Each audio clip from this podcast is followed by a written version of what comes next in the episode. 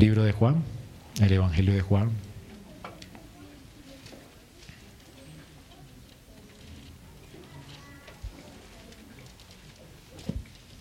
Capítulo 13.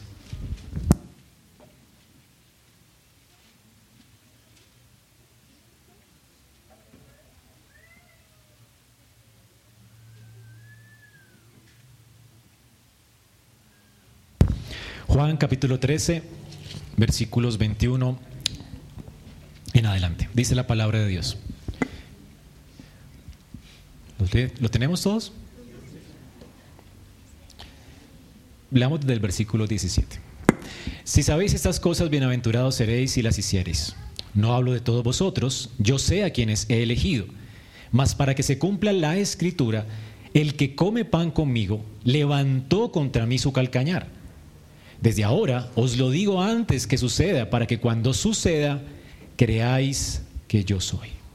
De cierto, de cierto os digo, el que recibe al que yo enviare, me recibe a mí. Y el que me recibe a mí, recibe al que me envió.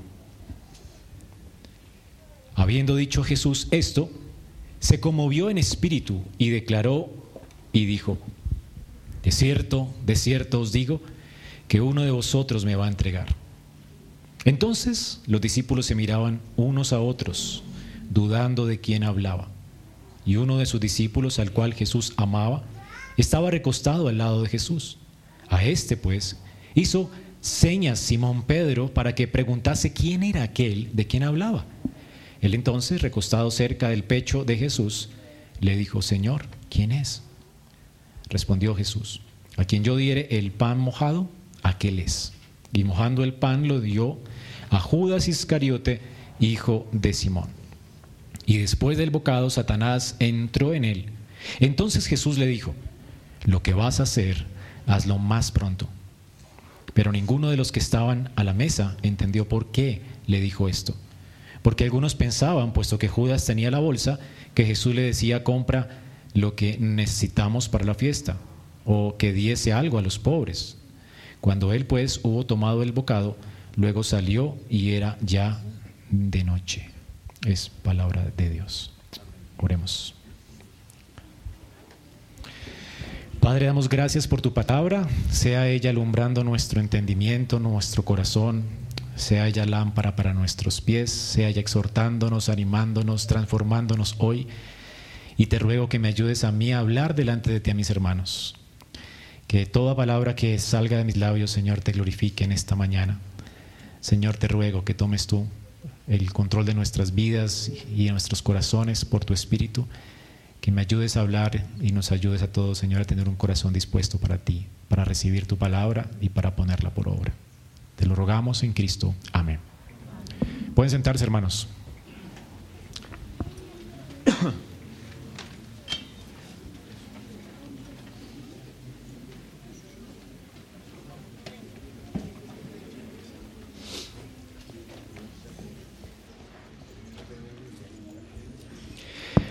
Bueno, vamos a continuar hoy con nuestra serie de sermones expositivos sobre el Evangelio del apóstol Juan. Recordemos, hermanos, que estamos ya a la mitad del Evangelio y que toda esta porción del Evangelio se trata del el aposento alto. Estas son las últimas 24 eh, horas en la vida de Jesús.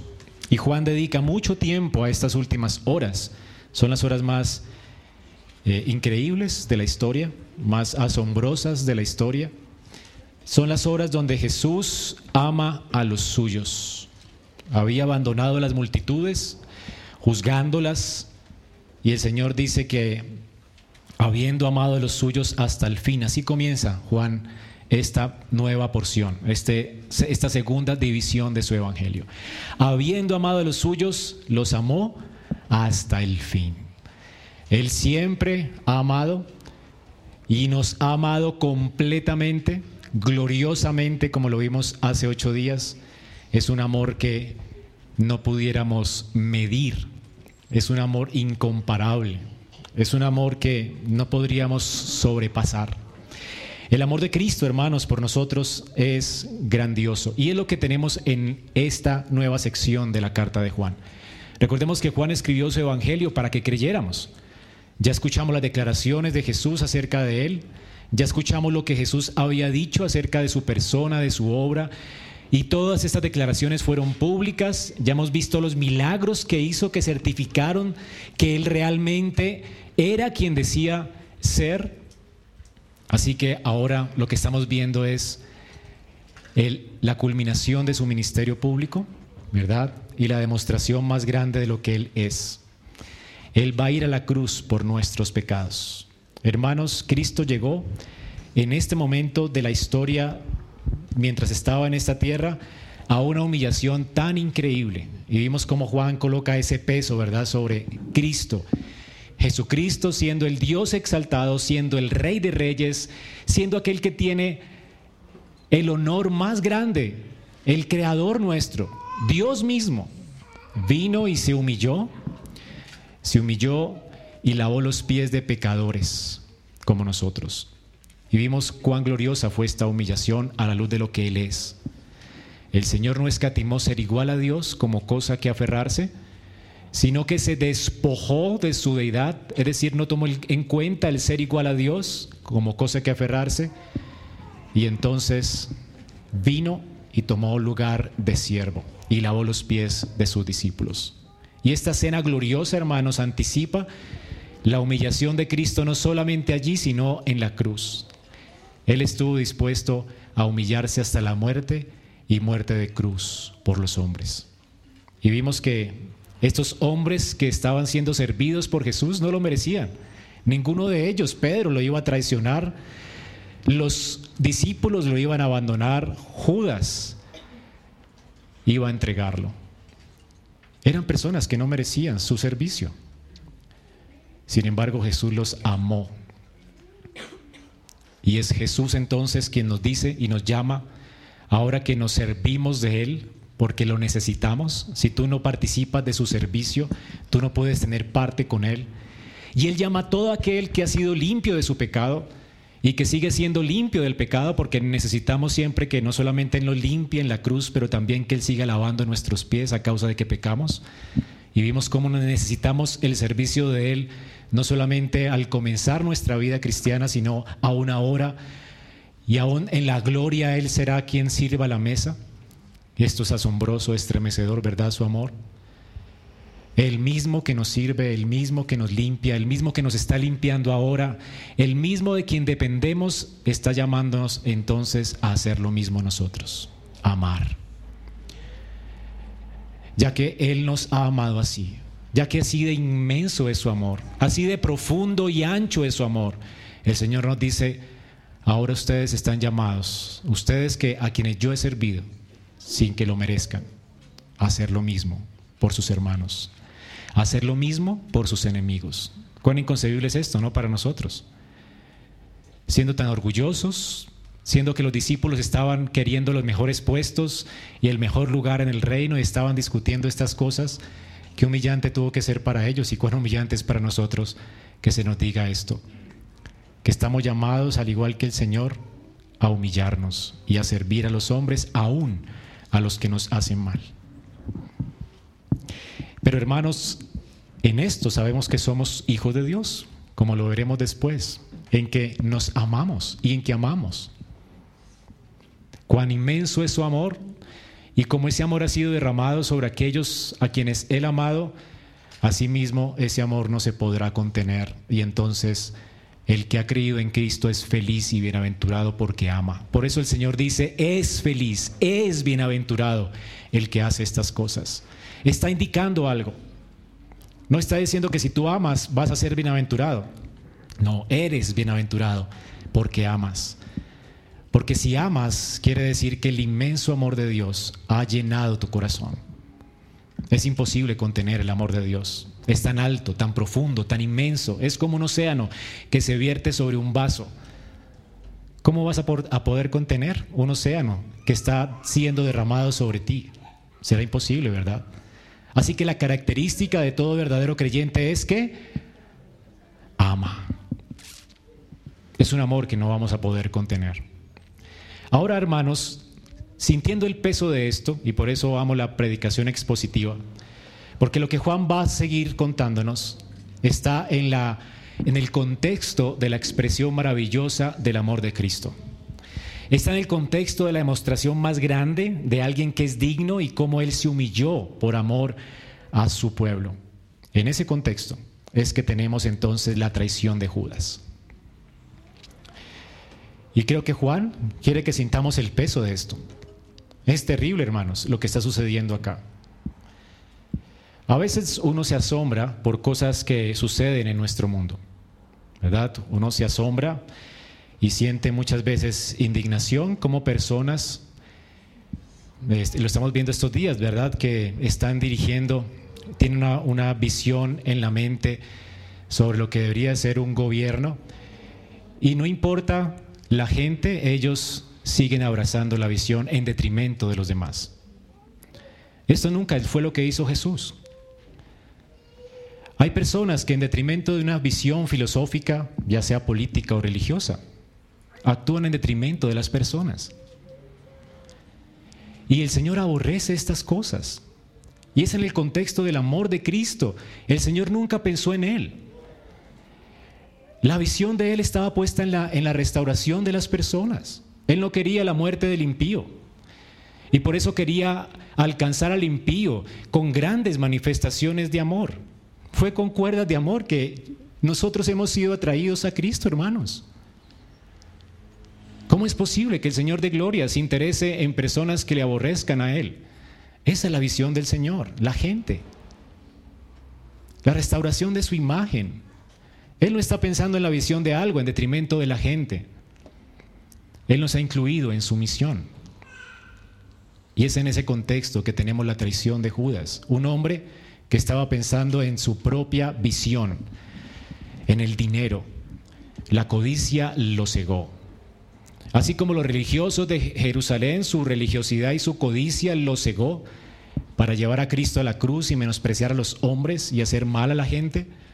Asimismo hay tantos hoy, hermanos, como Judas y como los fariseos, que siguiendo una visión filosófica, religiosa, económica, actúan aún en detrimento de los demás, nunca a favor de los demás. Ese es el corazón nuestro, hermanos. Y eso es lo triste, ¿verdad? Todos tenemos ese corazoncito. Pero el Señor está aquí mostrándonos su increíble amor para transformarnos. No tenemos que seguir así. Hermanos, el Señor vino a restaurar, a restaurar vidas, a llamar a los hombres al arrepentimiento. Él ha dicho, yo no vine a juzgar, sino a salvar. Y a nosotros no se nos ha dado el ministerio de la condenación, sino el de la salvación. Y cuando estaba viendo esto, pensaba aún en, cuán perverso es nuestro corazón. Tantas veces, ¿verdad? Queremos defender una visión de lo que implica una, una religión pura en detrimento de la gente. Y menospreciamos a la gente que debería ser nuestro ministerio. Hermanos, la gracia del Señor nos toca esta mañana para entender a qué hemos sido llamados. Si hemos recibido gracia, estamos llamados a dar de gracia. Así que en esto consiste el amor, dice Juan. No en que nosotros hayamos amado a Dios, sino que Él nos amó a nosotros primero y envió a su Hijo en expiación por nuestros pecados. El amor de Dios no es que nos amó primero antes de que le amáramos a Él, es que estaba Juan subrayando aquí la preeminencia del amor de Dios. Es como si nuestro amor fuera un río y el amor de Dios fuera, el amor de Cristo fuera un océano. Así de preeminente es. No importa cuánto amemos, jamás abarcaremos el tamaño y la grandeza de su amor. Tú puedes calcular eso. Y ese amor es el que nos transforma, dice Juan. Lo que nos transforma no es la seguridad de que amemos a Dios, lo que nos transforma es la increíble grandeza del amor de Dios. Eso es lo que transforma. Y por eso, en el contexto de la traición de Judas, el mismo apóstol Juan que cuando el Señor anuncia que lo traicionarán, Juan piensa en sí mismo y entiende que él mismo pudiera ser ese traidor. Y por eso dice uno de los discípulos cuando cuenta sobre él mismo, uno de los discípulos al cual Jesús amaba, estaba recostado junto a él. ¿En qué estaba confiando Juan? ¿En su amor hacia Cristo? en el amor de Cristo hacia Él. Hermanos, nuestro amor realmente fluye de su amor. Él es la fuente de todo amor. Jamás podremos abarcar su amor y esa debe ser la gran seguridad de todo creyente. El increíble amor de Cristo, un amor sacrificial, un amor glorioso, un amor eterno, un amor constante, un amor que se humilló, un amor que no buscó la satisfacción personal, un amor que está completamente comprometido con el bienestar de otros, un amor que se alegra y se satisface en amar, un amor que piensa en la necesidad de otras personas. Esto es lo que Jesús está haciendo aquí. Por eso Juan piensa y dice, al que Jesús amaba. Él no está siquiera convencido de su amor por Jesús, pero sí hay algo que convenció a Juan, fue el amor de Cristo hacia él. Y si el amor de Cristo hacia él, hacia ti, y tú estás, puedes estar convencido de ese amor, ese amor te va a constreñir a amar a otros. Es imposible que no. ¿Entienden eso? Y ese amor es el que nos constriñe a servir a Cristo. Ese amor es el que nos constriñe a amar a nuestros enemigos. Es un amor que nos obliga. ¿Cómo escapar de ese amor? Si estás convencido de ese amor. Es un amor que nos compromete. Ahora es después, en el contexto de esta demostración tan grande de amor, que Juan relata el, misterio, o el, más bien el macabro misterio de la traición de Judas. ¿Cómo es posible que alguien que ha disfrutado de tanta gracia, de tan grande amor, del peso de ese amor, traicione de esa forma al que nos amó? Es asombroso, ¿verdad? Y Juan relata esto con una con tantos detalles, yo creo que él no olvidó nunca esa noche. Y él estaba también, al igual que los demás apóstoles, tan absorto, tan asombrado por esto. De hecho, nadie sospechaba de, de nadie en ese lugar. Cuando la escritura nos dice aquí en el versículo 13, dice que ninguno de los que estaban a la mesa entendió por qué Jesús le dijo a Judas, sal, y haz lo que tienes que hacer. Ni siquiera Juan lo entendió. Juan está asombrado también. Juan lo entiende cuando ya lo está escribiendo y cuando ya han pasado las cosas. Es en el contexto del increíble amor de Dios que está sucediendo esto, en, en la mayor demostración de humillación del ser más digno de todos, de la mayor demostración de amor de alguien que nos amó sin merecerlo, que sucede que el amor, este amor es rechazado. ¿Cómo es posible que alguien rechace este amor? Pero lo terrible de esto es que hay personas aquí mismo, en este momento, que rechazan este amor. Y eso es incomprensible, debería de espantarnos, asombrarnos, como asombró al mismo Jesús lo que Jesús estaba, lo que Judas estaba haciendo. Entonces, Juan está siendo testigo de la escena más cruel de la historia. Está siendo menospreciado el amor de Cristo aquí. Tú te puedes asombrar cómo alguien siguiendo sus intereses, ¿verdad? Actúa en detrimento de otros y eso nos asombra. Cómo alguien buscando sus propios intereses es capaz de abortar un hijo y eso realmente nos asombra y es detestable y es horrible. Cómo alguien en, en virtud de sus propios sueños, ¿verdad? Entonces abandone su familia, y esto también es terrible y, nos asombra esto.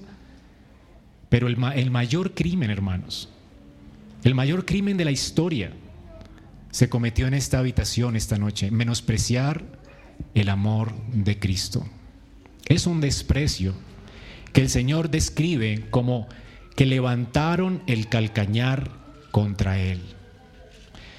Es un desprecio cruel en el tiempo de Jesús se usaba esta expresión para decir como sacudirme el calzado de mis pies, como despreciar a alguien. Bueno, el Señor está aquí hablando de Judas como aquel que despreció, se sacudió sus pies, se, se lo quitó de encima, despreció el amor más grande, la demostración de amor más grande. Y este es un llamado, hermanos, para los que están aquí y están haciendo lo mismo. Porque recordemos que Judas estuvo con Jesús tres años. y nadie sospechaba de él. Y tal vez no sospechemos de ti, pero seguramente dentro de nosotros hay un hipócrita. Por eso el Señor dejó este testimonio. Él mismo testificó de esto con asombro. Para que sepamos que al final habrán personas que dirán, Señor, en tu nombre hicimos esto y esto y esto, y Él les declarará apartados de mí, hacedores de maldad. Pero también este texto está escrito para que el amor de Dios también se ha revelado a los que creen. Y aún aquellos que nos asombramos porque otros desprecian del amor de Cristo, pues tengamos consuelo de que no hay algo que se haya escapado de las manos del Señor. Así que el texto tiene en esta mañana dos propósitos. Por un lado, que los hipócritas se asombren y que los hipócritas entiendan que Dios no quiere la muerte del impío y espera que tú procedas hoy al arrepentimiento. Él te quiere atraer a Él con cuerdas de amor. Pero por otro lado, el propósito de este texto es llamar a los creyentes que muchas veces serán defraudados a causa de los hipócritas en la iglesia y afrentados a causa del mal testimonio de otros hermanos, porque siempre la afrenta la lleva a la iglesia, que entiendan que no hay algo que se haya escapado de los propósitos de Dios. No hay algo de lo cual Dios nos está dando cuenta ahora. Y no hay algo de lo cual Dios no tenga control ahora. Por un lado, este texto nos da paz a los que confiamos en Cristo y debe producir terror a los hipócritas. Así que hermanos, esta es la noche más densa de la historia y Jesús, en lugar de estar pensando en Él y en pobre de mí, mire cómo me traicionan, no, le está pensando en sus discípulos. Él quiere que ellos entiendan cuál es su identidad para que ellos descansen en Él. Él manifiesta la bondad al hipócrita para que el hipócrita recapacita y se arrepienta.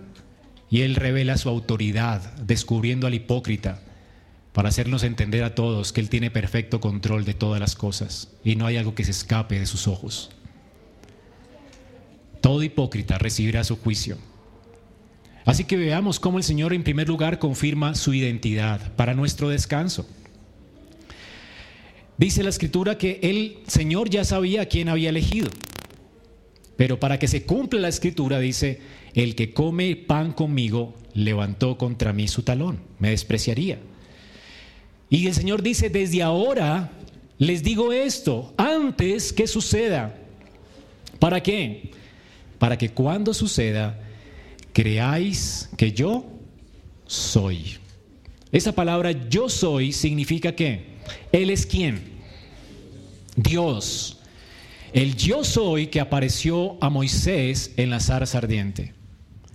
El Señor quiere que los discípulos estén entendiendo, entiendan, antes de que sucedan las cosas, que Él sabe lo que está pasando en ese lugar. Él conoce de las intenciones de Judas antes de que Judas siquiera, aunque nadie se da cuenta, Él sí se da cuenta. Tú puedes ocultarte de los hombres, tú puedes simular ser un cristiano, tú puedes simular levantar las manos aquí. Y tú puedes simular ser un cristiano bueno, hasta puedes simular ser un pastor, pero jamás te vas a poder ocultar del escrutinio de Dios. Él es Dios, Él es el yo soy. Y Dios, este el Señor quiere que nosotros entendamos estas cosas, de hecho, para animarnos. Por eso dice, de cierto, de cierto os digo, que el que recibe al que, al que yo envíe, envía a mí me recibe. Y el que a mí me recibe, recibe al que me envió. Eh, hermanos, nadie va a poder entorpecer su obra. La obra de Cristo va a seguir. El Señor quiere animarnos a confiar en Él, a pesar de los hipócritas. ¿Cómo nos sentiríamos de desalentados si alguien como alguien que tiene la posición de Judas apostata de la fe? ¿Qué pensaríamos nosotros en este lugar si sucedieran estas cosas? Imagínate que tu pastor apostatara de la fe. Bueno, Dios no quiera, ¿verdad? Y Dios me guarde de esto. Pero también tiemblo cuando leo estas cosas. Porque Judas tenía la más alta dignidad de la cual una persona podría gozar. Judas era un apóstol de Cristo. ¿Saben quiénes eran los apóstoles, verdad? El fundamento de la iglesia. Sobre la palabra de ellos iba a fundamentar la doctrina nuestra. Un apóstol no simplemente es un enviado, no es un enviado oficial, elegido por Cristo para un propósito específico de ser el fundamento de la iglesia. ¿Qué tan alta dignidad tenía este hombre? Ahora, no solamente era apóstol, era el que era el tesorero de los apóstoles. O sea, la confianza que se había depositado en él era una confianza increíble. Y esto me hace temblar. Ahora, ¿qué sucediera si un tesorero o el pastor apostatara de la fe? ¿Cómo lo sentiríamos nosotros, verdad? No podemos confiar en nadie. ¿Sí? La iglesia no va a prosperar, la misión fracasará. Tenemos que encerrarnos en nuestro pequeño mundo. Jamás le entregaré mi confianza a nadie. He escuchado gente defraudada por pastores que piensa de esta forma, ¿verdad? Nunca colocaré mi confianza en otro pastor en la vida. Prefiero congregarme en mi casa solo, seguir mi propia, mi, propia vida privada y se cierran al hecho de que Dios le ha llamado a amar aún amar a ese pastor que apostató. ¿Entienden lo que está pasando aquí, hermanos? ¿Por qué es que el Señor les dice que Él ya sabe todo esto?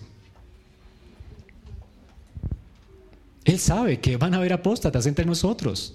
Él sabe que dentro de la misma iglesia se levantarán falsos maestros y querrán entorpecer el rebaño. Y simularán por mucho tiempo. Y el pecado de ellos tal vez no se descubra ahora, pero se descubrirá después. Ahora, ¿qué va a pasar si sucede esto? ¿Vas a lamentar entonces el hecho de que estás en manos de un destino ciego? que Dios no tiene control de nada ni de su iglesia y que permitió que un apóstata viniera y, y, destruyera la iglesia y afectara a mi familia y el testimonio de Cristo y los hijos. ¿Será que estamos en manos de un destino ciego? ¿Será que Dios no tiene el control de la historia y de las cosas? ¿Será que Dios ya no sabía que sucedería esto? Jesús dice, sí, sí, para el descanso nuestro, hermanos, Cristo tiene conocimiento de todas las cosas y no solamente tiene conocimiento, las controla. Él gobierna, controla y dirige todas las cosas. Y aún a pesar de esto, el Señor nos está diciendo entonces, el ministerio tiene que seguir, hermanos. El que me reciba a mí, el que lo reciba a ustedes, me recibe a mí. Y el que a mí me recibe, recibe al que me envió. Sigan amando. Porque en últimas, no los están menospreciando ustedes. No los están afrentando a ustedes. Me están afrentando a mí. Yo soy el que estoy llevando esa vergüenza. Toda afrenta contra el cuerpo de Cristo es una afrenta contra Él. ¿Entienden lo que está pasando aquí, hermanos? Entonces, ¿por qué nos indignamos tanto? Como, claro, es horrible que alguien apostate, es horrible que alguien nos haga mal, es horrible que alguien nos traicione. Es horrible. Tendríamos que, wow, espantarnos, turbarnos, deberíamos. Pero el punto es que el Señor dice después, no, no se turbe vuestro corazón. ¿Por qué temen? Porque más adelante dice que el Señor está turbado, Él. Todas las afrentas contra la iglesia la sigue recibiendo Él. Fue lo que experimentó el apóstol Pablo cuando dijo que él estaba, lo que él estaba sufriendo, él estaba completando los sufrimientos de Cristo. ¿Entiendes así tu vida? Que cuando te están traicionando a ti, están traicionando al Señor. Que cuando están afrentando a la iglesia, es el Señor quien recibe la afrenta. Y tú estás completando los sufrimientos que le faltan a Cristo, así como el Señor no ha dejado de servirnos, el Señor no ha dejado de sufrir por nosotros. Él sigue sufriendo por nosotros. ¿No es increíble esto, hermanos? Esto me llena de asombro. Y es por eso que deberíamos de ver a estas personas apóstatas, hipócritas en la iglesia que defraudan a la iglesia con misericordia. Es por esto que mientras cuando Esteban comprendió el increíble amor de Cristo por él, y cuando comprendió que Cristo tenía absoluto control de la historia, Él mismo se entregó, Él mismo se humilló, Él mismo tiene el control, Él mismo es el que permite todo, Él mismo lo controla todo. Esteban ve a estas personas que lo afrentan a Él y dice, Señor, ten misericordia. Porque lo que me están haciendo a mí, lo está sufriendo Él. Mía es la venganza, yo pagaré. ¿Cómo tendríamos que clamar por los apóstatas? ¿Cómo tendríamos que clamar por los hipócritas? Señor, ten misericordia. Ellos no saben lo que están haciendo. Están actuando contra ti. Toda afrenta contra ti, hermano, es una afrenta contra Cristo. Y eso te debe mover a tener más misericordia del que te ofende, más compasión del que toca a la niña de sus ojos. Y entonces el Señor quiere que sepamos que no todo acaba cuando la gente apostata, que la iglesia no se termina porque la gente defrauda. Hermanos, la iglesia no es posible que la destruyan.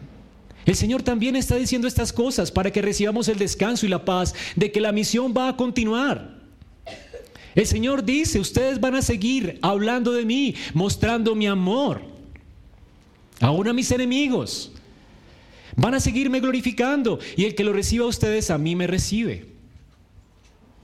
¿Entienden? Es decir, hermanos, nadie podrá dañar mi obra. Yo estoy en perfecto control de todo. Les estoy diciendo que yo estoy en perfecto control, yo entiendo lo que Judas va a hacer, yo sé lo que Judas va a hacer. Jesús está consciente de esto. Así que no teman, hermanos. Se los digo antes para que sepan que todo está bajo mi control. Jesús no es una víctima de las circunstancias. Él cuando vino a salvarnos sabía lo que vino a hacer. Y sabía por quién vino a dar la vida. Y sabía quiénes le iban a defraudar, quiénes le iban a rechazar, quiénes le iban a menospreciar. El Señor sabía todo esto de antemano. El Señor entendía lo que Judas iba a hacer. De hecho, Él había guardado esto en su corazón por ratos, por largo tiempo. Y no lo había manifestado. Y gracias a Dios no lo manifestó. ¿verdad? Ahora, porque Jesús entiende que Él no es una víctima. Hermano, no estamos en manos del destino o del azar. Estamos en manos de un Dios poderoso que gobierna, dirige y sustenta todas las cosas, como dice nuestra confesión de fe. Ese es nuestro Dios. Por eso Juan 13, 18, Jesús cita el Salmo 41, 9. ¿Por qué es que ocurrió esto? Porque es que ya estaba escrito. Porque es que yo inspiré al profeta para que escribiera esto que está sucediendo hoy. El que come conmigo pan ha levantado contra mí su carcañar. Salmo 41, 9. Ya estaba escrito. Estaba escrito que él sería vendido por, 40 pies, por 30 piezas de plata. Dice la escritura en Mateo 26, 24, el Hijo del Hombre va según está escrito de él, pero hay de aquel hombre por quien el Hijo del Hombre es entregado. Ahora, Judas está escuchando esto, ¿verdad? Y sin embargo el corazón de él no es conmovido.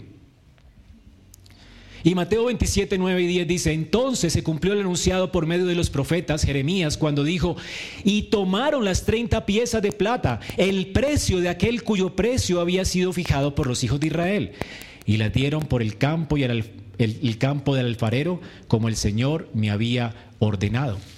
Ahora, esto que está escrito acá, fue escrito y fue inspirado por Dios, no porque porque, está, eh, porque era algo como que sucedería o, o, pudiera suceder en la historia, es porque sucedería en la historia, fue decretado por Dios. No hay algo en la historia que suceda que Dios no haya decretado. El Señor está en control de la situación. Marcos 10, 33 dice, he aquí, subimos a Jerusalén. El Señor mismo está diciendo esto. Y el Hijo del Hombre será entregado por los sacerdotes y los escribas y le condenarán a muerte y lo entregarán a los gentiles y se burlarán de él y le escupirán, le azotarán, le matarán y tres días después resucitará. Jesús está perfectamente consciente de lo que está pasando porque Él es perfectamente Dios y está completamente en control de toda situación. Es por eso que Él dijo, ahora es la hora. Antes la hora no era.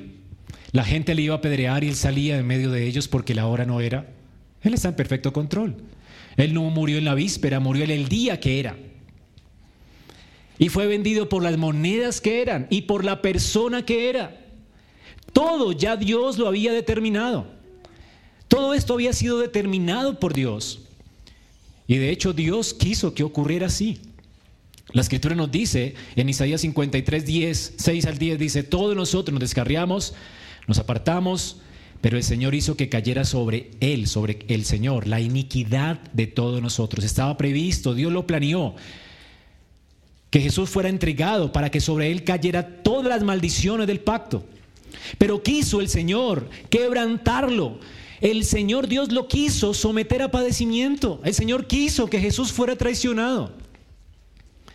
Cuando Él entregue a sí mismo como ofrenda de expiación, entonces Él verá su descendencia, Él verá linaje.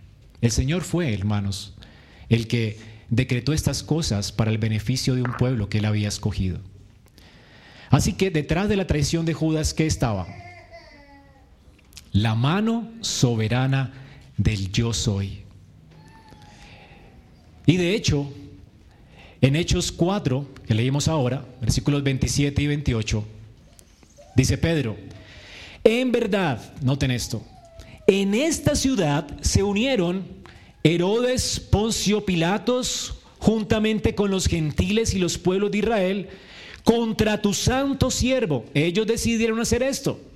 Sin embargo, dice, Él es a quien tú ungiste. ¿Para qué? ¿Y para qué se unieron todos ellos contra tu santo siervo?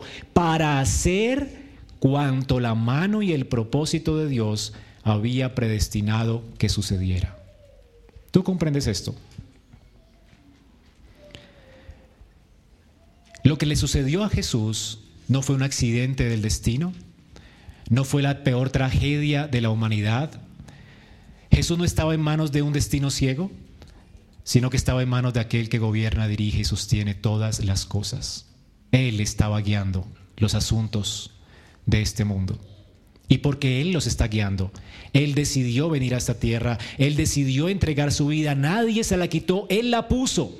Dios quiso quebrantarlo, Dios quiso entregarlo a padecimiento, Dios quiso que fuera traicionado, Dios quiso que fuera tratado como el peor criminal de la historia, Dios quiso clavarlo en una cruz, Dios quiso clavar en él la maldición que merecían nuestros pecados. Y si no hubiera sido así, no seríamos salvos. Si todo hubiera sido un accidente, hermanos. Si estuviéramos en manos de un destino ciego, ¿qué esperanza hay para nosotros? Así que Juan está escribiendo para que nuestra fe descanse en Jesús. Él quiere que creamos que Jesús es el yo soy, que Él vino a cumplir con el eterno propósito de Dios. Él vino a someterse al plan de Dios y lo hizo en el momento indicado. Él era el Cordero de Dios en ese día y no otro. Judas tenía que hacer eso hoy mismo. Ve ahora mismo y haz lo que tienes que hacer. Él lo apuró. Él está dirigiendo, controlando las cosas. De no haber tenido Jesús ni Dios el control de la situación. De la situación y de no haber sido Dios quien estaba guiando aquí cada cosa, entonces hermanos, como dice John Piper, la muerte de él hubiera sido la peor desgracia y nosotros moriríamos sin esperanza de salvación. Cristo pues entregó su vida, nadie la quitó. Él lo hizo por su pueblo. El Padre tomó su vida a cambio de la nuestra y lo hizo por amor a nosotros. Así que lo que estamos leyendo aquí, en esa habitación del aposento alto, no fue un accidente. Fue el peor crimen, pero no fue un accidente histórico. Fue el peor crimen, pero todo estaba siendo guiado por Dios para el cumplimiento de sus propósitos eternos. Sí, fue un crimen. Sí, Judas quiso traicionarlo. Judas estaba motivado en su corazón por el amor al dinero. Su decisión fue cruel. Lo que estaba haciendo él no tiene nombre. Fue el peor crimen de la historia. Él mismo se entregó a Satanás libremente. Él tomó decisiones personales. Él tomó la peor decisión de su vida. Él se entregó al pecado. Pero cuando tomó esa decisión, lo que estaba haciendo era empujar el decreto eterno de Dios, lo que Dios había planeado. Dios había planeado la apostasía de Judas, aunque Judas actuó libremente en su apostasía. Así que hermanos, Estamos hablando de misterios, de misterios. El hombre responsable, Judas irá al infierno. Él lo hizo libremente, pero él no actuó sin el decreto de Dios. Nadie puede resistir al decreto de Dios. Y a manera de aplicación no deberíamos nosotros temer, hermanos, ni por los que quieren destruir la iglesia, ni por los hipócritas, ni por los que afrentan el cuerpo de Cristo. Nos deberíamos doler por ellos, como Jesús se dolió por Judas y se estremeció a causa de Judas y su decisión perversa y el sufrimiento que padecería. Deberíamos de estremecernos de compasión, pero no turbarnos a causa de que estamos viviendo una vida confusa o que estamos en manos de un destino ciego. Hermanos, estamos en manos de un Dios que tiene todo bajo su control. Aún de los hipócritas, Dios los permite en la iglesia. Él dijo que estarían aquí. Él nos advirtió estas cosas. Y lo hizo para que descansemos en Él. Para que a la primera traición no salgamos corriendo. Pensamos que la iglesia se acabó. No, no se ha acabado, hermanos. El Señor seguirá siendo glorificado, seguirás teniendo el mismo compromiso de amar a tu enemigo, de compartir el Evangelio con los perdidos. Tenemos el mismo compromiso, porque aquel que nos amó, amó a Judas y sirvió a Judas. Así que hermanos, no deberíamos temer por estas cosas. No, deberíamos encerrarnos en nuestro mundo pequeño si nos traicionan, y ahora volvernos egocéntricos cuando hemos recibido tanto amor, hermanos. No, no tendremos que reaccionar así. No tenemos que reaccionar, no confiar en nadie. Jamás amaré a nadie. ¿Acaso no has sido amado por Dios lo suficiente? ¿Acaso no es profundo, grande, inmenso, ancho el amor de Dios? ¿Te encerrarás en ti mismo cuando el amor es así de amplio? No, no le entregaré más a nadie mi amor el que lo dio todo, el que amó completamente, el que amó hasta el fin, fue traicionado. ¿No sufrirás tú con Él? Y además todo lo que tú sufres, Él también lo sufre. Y eso es increíble.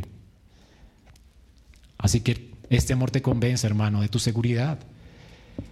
Que nadie te prive del privilegio de dar a otros amor, de amar al que te ofende de amar a tu enemigo, de seguir confiando. Si pudo Jesús confiar en Judas y confiarle la bolsa a Judas sabiendo que lo traicionaría, ¿quiénes somos nosotros para vivir con malas sospechas?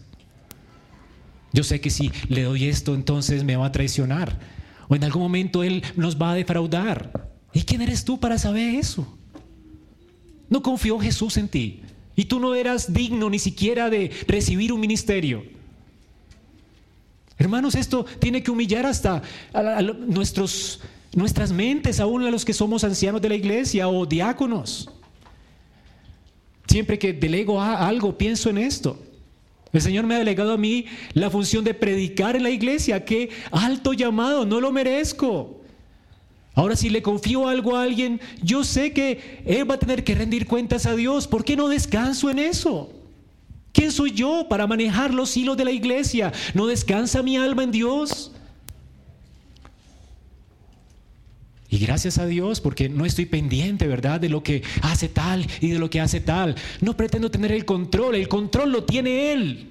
Y gracias a Dios lo tiene Él.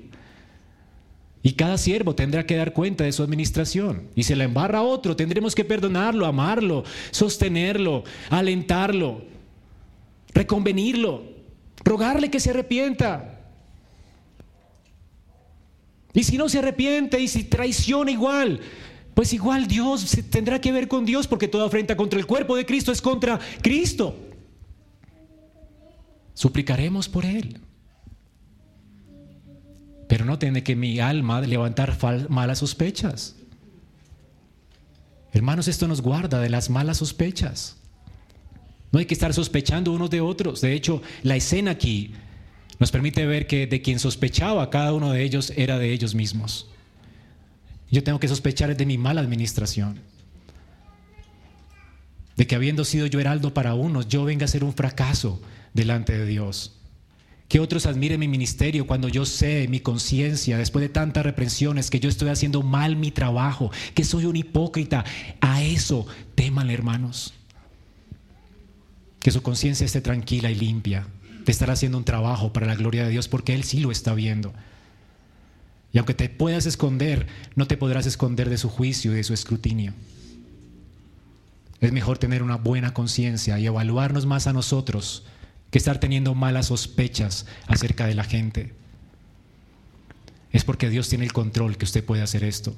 Es el entendimiento que Dios tiene el control, que usted puede descansar en Él y tener paz. increíble, ¿no? ¿Y qué vas a hacer al salir de acá? ¿Confiarás entonces en Él? ¿Y en su control soberano? Esta es la aplicación, hermanos. Así que ahora veamos, Él es el yo soy, Él gobierna todo, pero, hay un pero, hermanos, y importante pero. El Señor también manifiesta no solamente su identidad, sino su increíble bondad. Él es Dios, Él gobierna todo, Él controla todo, aún el mal está bajo su control y su poder, pero eso no quiere decir que Él apruebe el mal. Eso no quiere decir que Él apruebe el mal.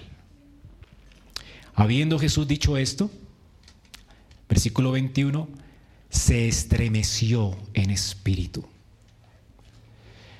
Hermanos, lo que está sucediendo aquí fue, es la misma palabra que vimos en la tumba vacía, ¿recuerdan? Dice que Jesús se estremeció en espíritu y lloró. Cuando vio a Lázaro en la tumba, cuando vio la muerte destruir a un hombre, la muerte separar a una familia, cuando vio las lágrimas de sus amigos, cuando vio la escena tan horrenda de lo que cómo el pecado destruye a una persona, las consecuencias del pecado y la muerte, cuando él está pensando en esto, él se aira y resopla en su nariz y se indigna a causa de la muerte. Es la misma manifestación de indignación y de turbación que está ocurriendo acá. Él ha dicho, uno me va a traicionar, uno levantará su calcañar contra mí, menospreciará mi amor. Y al reflexionar en estas cosas, su alma se turba. No porque lo traicionarán a él, no es pobre de mí, no, es pobre de Judas. ¿Cómo es posible que teniendo al alcance el amor de los amores, teniendo al alcance la gracia más increíble y soberana, la menosprecie? ¿Cómo es posible siendo un ofensor día tras día? El Señor le ha dicho, no pongan su esperanza en el dinero. Arrepentido de vuestros ídolos. Mira que yo estoy dispuesto a perdonar. El Señor ha hablado tantas veces contra la avaricia.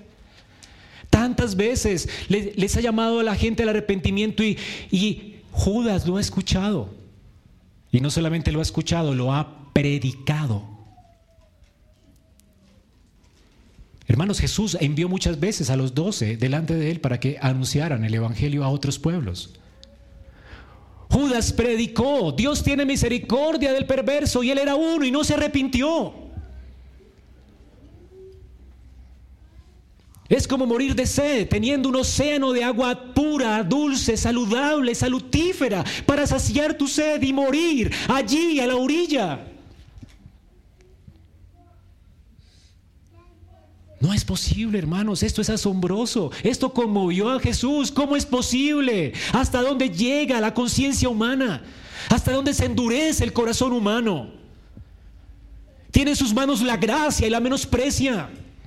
Dios le está tendiendo la mano, el Dios poderoso, soberano, y menosprecia al Dios soberano y dice, no, yo puedo, yo soy capaz. El Señor le ofrece su servicio humilde y se humilla. Y Judas lo recibe. Y ni siquiera da gracias. Y menosprecia su amor.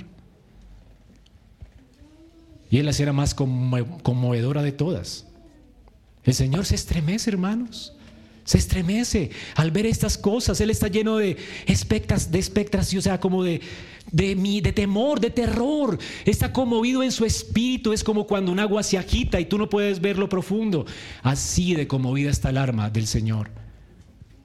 cuando ve a un hipócrita resistiendo su gracia, cuando ve a un hipócrita escuchando, escuchando y su conciencia endureciéndose, endureciéndose. ¿Cuántos sermones? Y de la boca del maestro escuchó Judas y nunca su alma fue removida.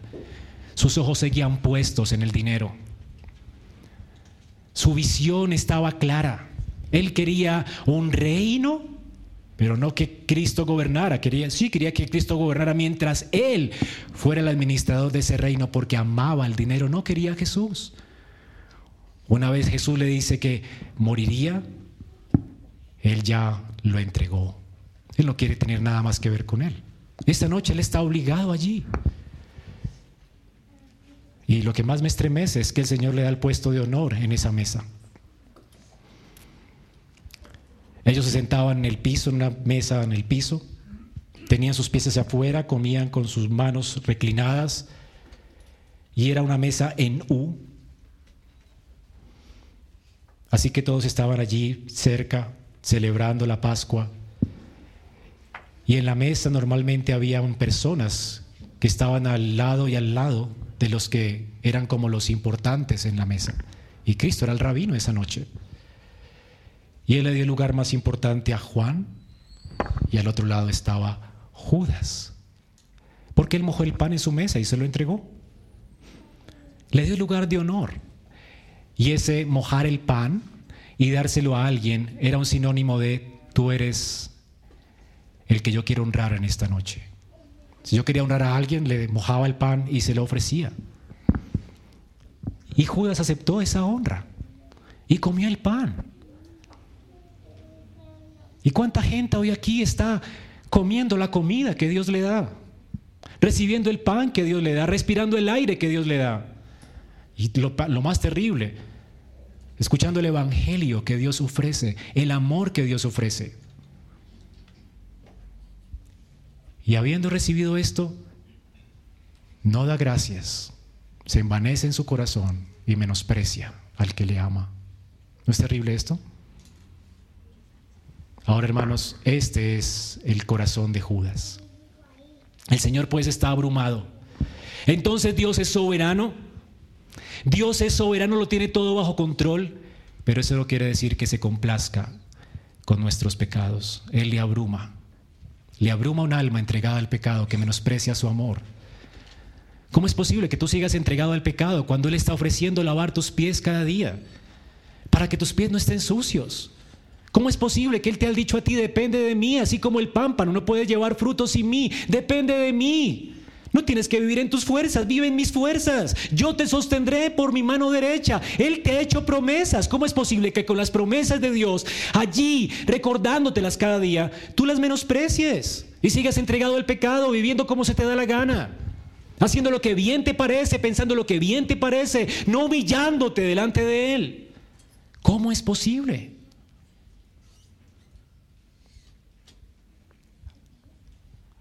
Pero el Señor entonces no quiere que entendamos que, aunque Él está en control de todo, Él está de acuerdo con el pecado. A Él estremece esta actitud. Le turba esto. Y esto nos habla de su inmensa misericordia y bondad. Cuán bondadoso es el Señor. Él no enviará un alma al infierno sin que su alma esté turbada. El Señor ha dicho, hermanos, en Ezequiel 33, 11, diles, vivo yo, dice Jehová el Señor, que no quiero la muerte del impío, sino que se vuelva el impío de su camino y que viva. Volveos, volveos de vuestros malos caminos. ¿Por qué moriréis, oh casa de Israel? ¿Sientes esto?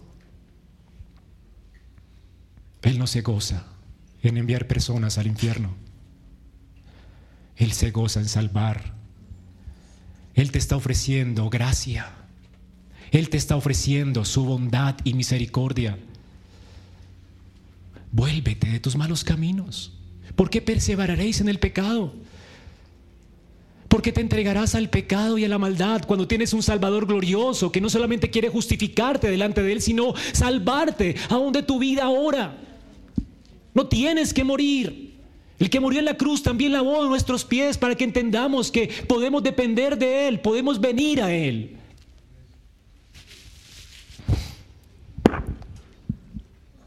Judas era su amigo.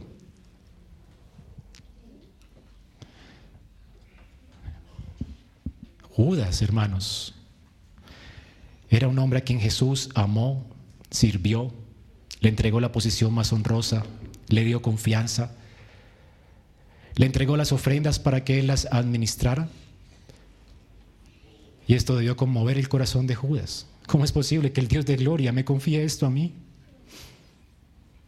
Yo no creo que Pedro haya olvidado las palabras de Jesús después de que él lo traicionó. Pedro, te confío la iglesia. Señor, te negué, te la confío. Apacienta mis corderos. ¿Qué, qué? O sea, ¿cómo, Señor? ¿Cómo? Hermanos, esto lo fulmina uno.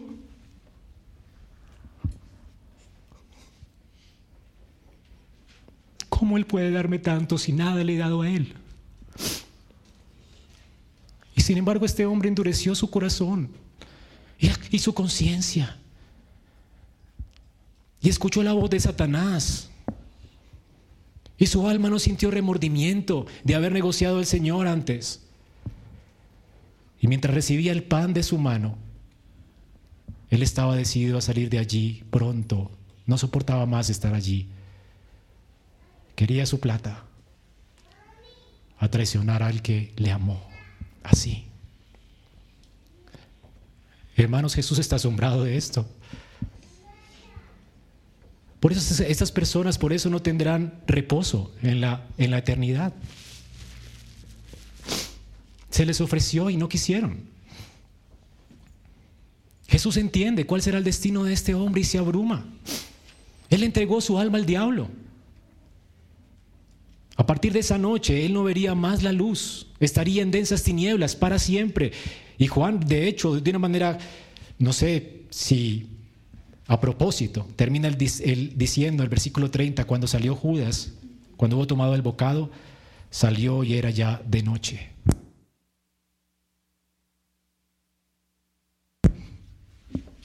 Era de noche para Judas. Él entregó al Señor, la luz ya no vendría más para él. Hermanos, los discípulos mismos están asombrados, pero de ellos mismos. Y deberíamos preguntarnos cómo está nuestra vida delante de Dios hoy. Esto no nos debe llevar a preguntar quién será el hipócrita en la iglesia.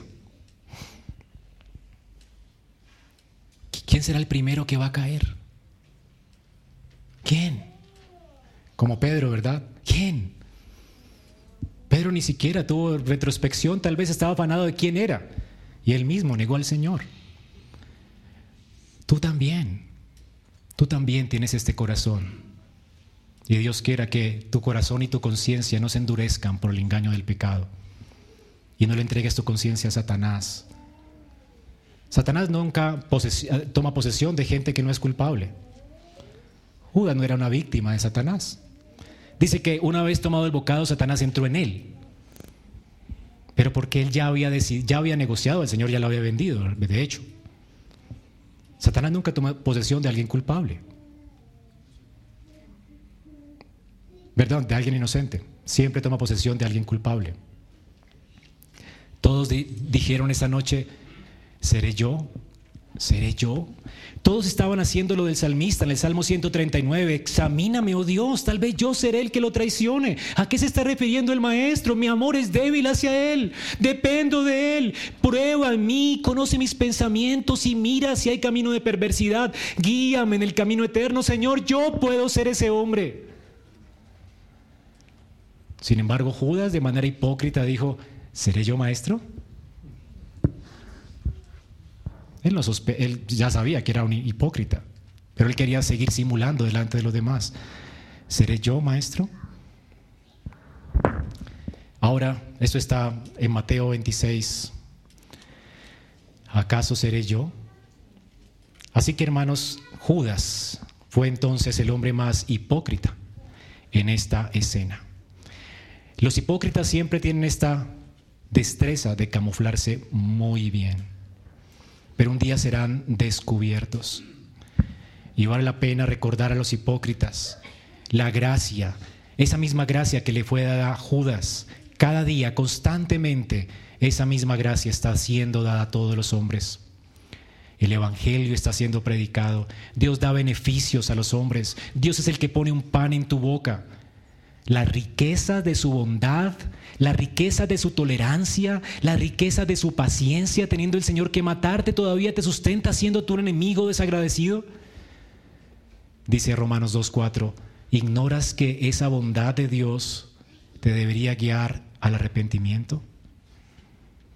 Dios quiera que así sea para los que han endurecido su conciencia delante de Dios en este día. Porque muchos hipócritas van a simular hasta el fin. Al dice Timoteo, 1 Timoteo 5:24, que los pecados de algunos hombres se hacen latentes antes que vengan a juicio, mas otros se le descubren después. Podrás guardar tú la hipocresía antes de venir a juicio, pero cuando vengas a juicio, tus pecados van a ser todos descubiertos. Porque todo lo que tú has pensado, piensas, maquinas, toda tu incomodidad al estar aquí escuchando estas cosas, toda tu hipocresía un día va a ser desenmascarada y no vas a tener ninguna, ninguna opción de decir no sabía. Dios se te ha ofrecido a ti y tú le menospreciaste, aunque seas alguien con careta de cristiano. Así que este fue un hipócrita todo el tiempo. Él fingió tener celo por los pobres, él fingió estar preocupadísimo por los pobres, fingió ser un seguidor de Jesús, se lamentó porque desperdiciaban el dinero en la iglesia, alegó por estas cosas, pero siempre su corazón estaba puesto en el dinero. Siempre ocultó su maldad, pero nunca pudo ocultar su maldad ante los ojos de aquel a quien él tenía que rendir cuentas. Así que hermanos, ¿quién es el que descubre la hipocresía? No es tarea tuya, no es tarea mía. ¿Quién la descubre? El Señor la descubre. Entonces Pedro afanado, mira quién es. Y Juan, Señor, ¿quién es? Entonces el Señor moja el pan y le dice, al quien yo le diera el pan, este es. Ahora todos ellos estaban atónitos. De hecho, no, captaban cómo estás. ¿Será que le está diciendo otra cosa? ¿Entendí mal? Salías lo que tienes que hacer. ¿Será que fue a comprar el pan? ¿Será que nos falta el pan y fue a comprar cosas para la Pascua? Bueno, en la Pascua normalmente la tradición era que la gente daba de lo que Dios le había dado a los pobres generosamente. Daban banquete a los pobres también, compartían lo que tenían con los pobres. ¿Será que Él va a dar a los pobres como lo hemos hecho algunos años atrás? ¿Será que lo mandó a alimentar a los pobres? O él tenía la bolsa. Ahora, todos tenían una idea de quién era Judas. El punto es, hermanos, y este es el último punto, el Señor aquí manifiesta su autoridad. Él es quien descubre la hipocresía. Nadie sabía, Él sí lo sabía. Él lo sabía desde que lo escogió. Así que el Señor manifiesta también aquí su autoridad. No solo su bondad, él también manifiesta su autoridad. Así que él recibió el pan y despreciando la bondad de Dios, el Señor entendió que le había entregado a Satanás su alma. Satanás pues entró en el corazón. Hermanos, y esto es increíble porque si tú una vez y otra vez y otra vez escuchas y escuchas y escuchas y tú sigues viviendo, viviendo y resistiendo a Dios, lo que estás haciendo es entregándote al diablo. La Biblia dice, someteos a Dios y resistid al diablo y él huirá a vosotros. Si en cada tentación tú no resistes la tentación y te entregas a la tentación, tú te estás entregando al tentador y sirviendo a los propósitos del tentador.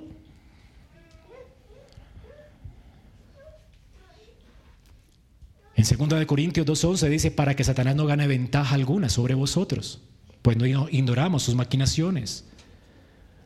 Satanás está destruyendo el alma de Judas y Judas lo está permitiendo, cediendo a la tentación, cediendo a la codicia, cediendo a sus deseos.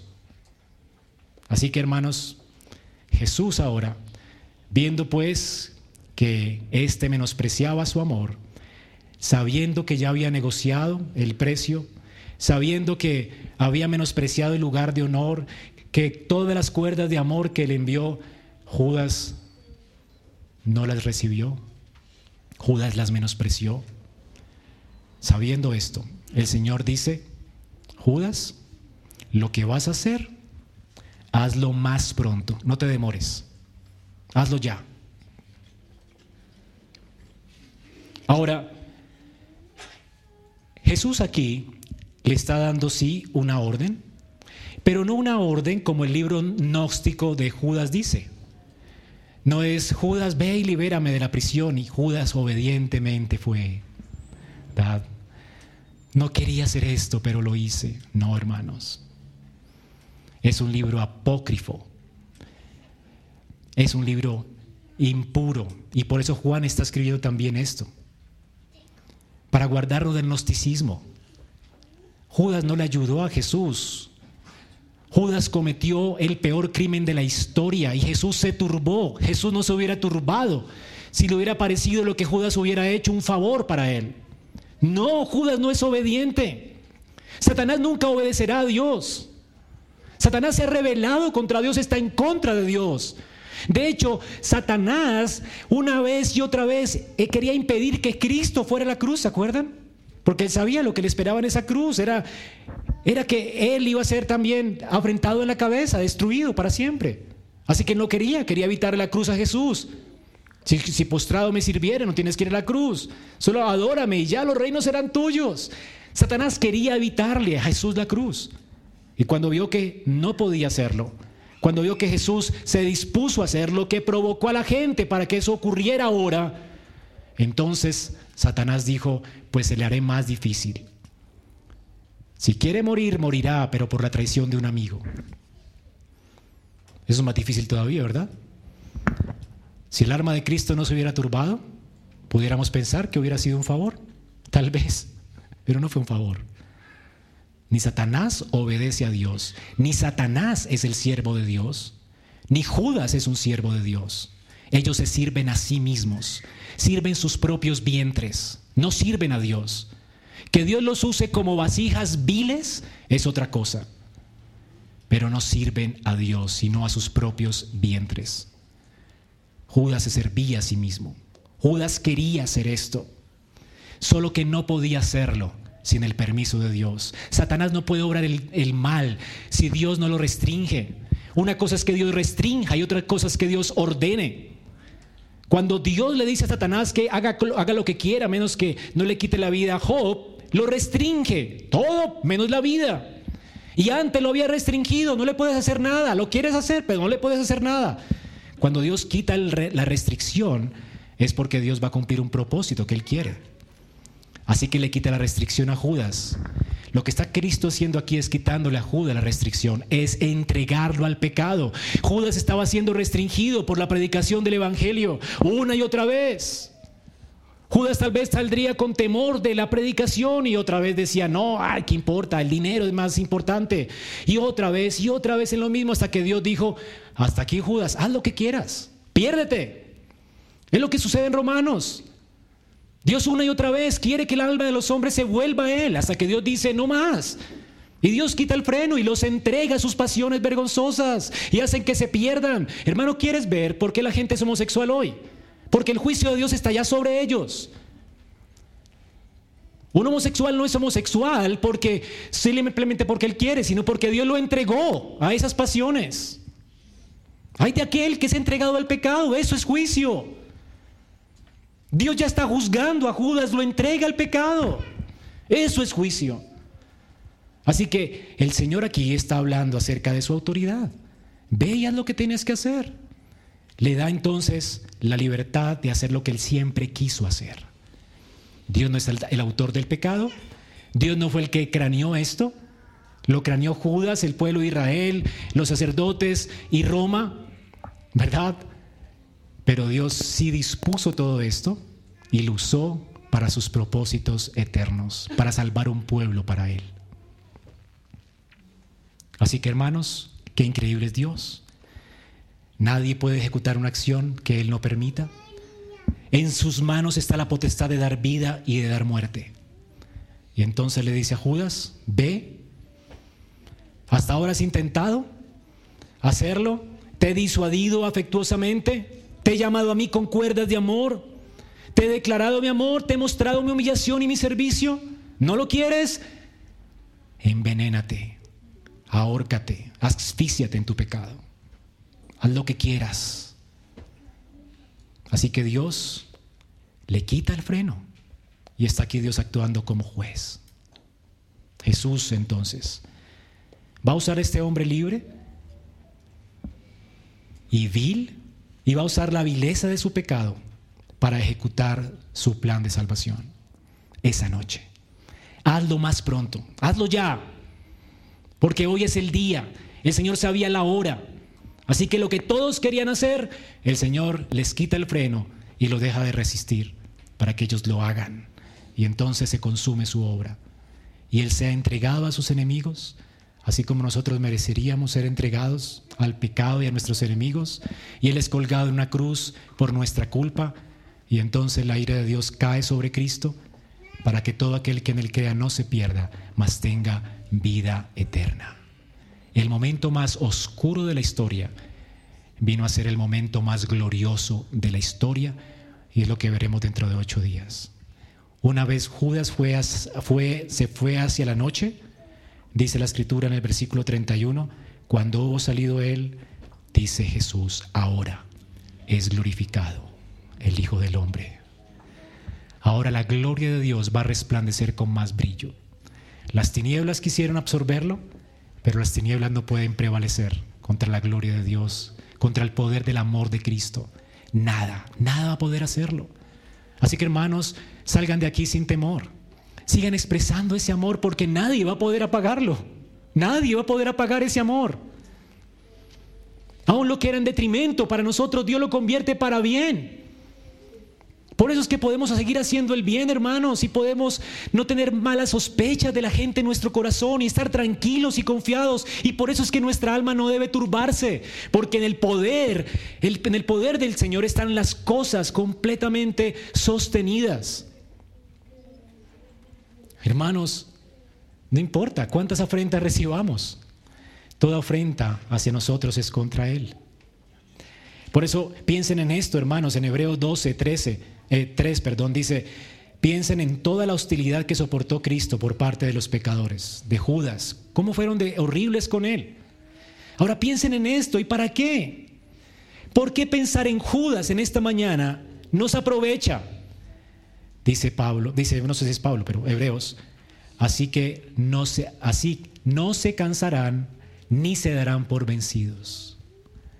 Podemos seguir amando, hermanos, Podemos seguir proclamando el amor de Cristo, porque es un amor que nadie puede asfixiar, es un amor que nadie puede ahogar.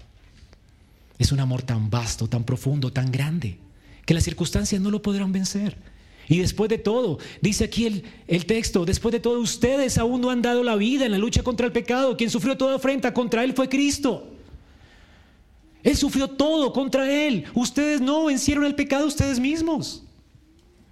Así que ¿Qué importa cualquier afrenta que venga contra nosotros? Si la merecíamos, hermanos. Pero Él llevó toda afrenta sobre Él para que nosotros seamos benditos de Dios en Él. Por eso, que, que, venga la disciplina de Dios, porque cada cosa que Dios provee en nuestra vida es para nuestra disciplina y nuestro provecho. Es el resumen de Hebreos. Dios al que ama disciplina, ¿cómo resistirnos a tal amor? Cómo sospechar de Él en medio de las circunstancias.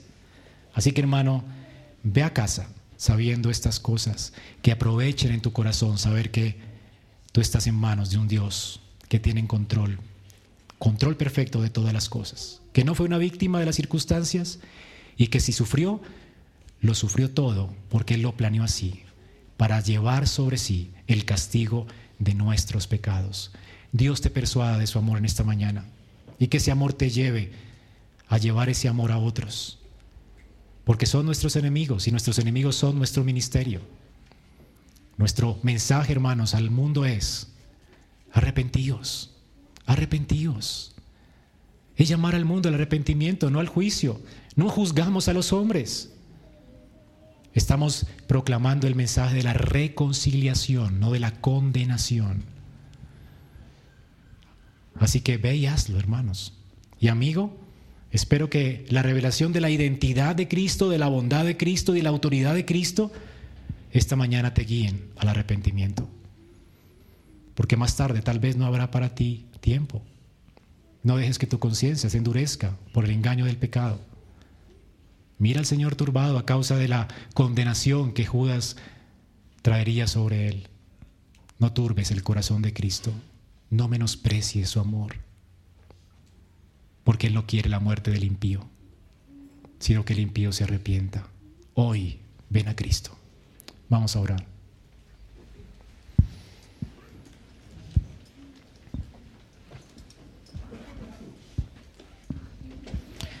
Padre, gracias, porque no hay tan infinito amor como tu amor, no hay tan infinita gracia como tu gracia. Y gracias porque nos inundas con ese amor y esa gracia, de manera que nosotros podamos dar, dar de gracia de lo que hemos recibido de gracia. Y también gracias por la paz que nos das, que sobrepasa todo entendimiento. Una paz, Señor, que tenemos porque no es a causa de nuestro amor que somos recibidos por ti, sino que tú eres el preeminente, el que nos amó primero. Y por eso, Señor, esa es nuestra seguridad, tu amor, no el nuestro.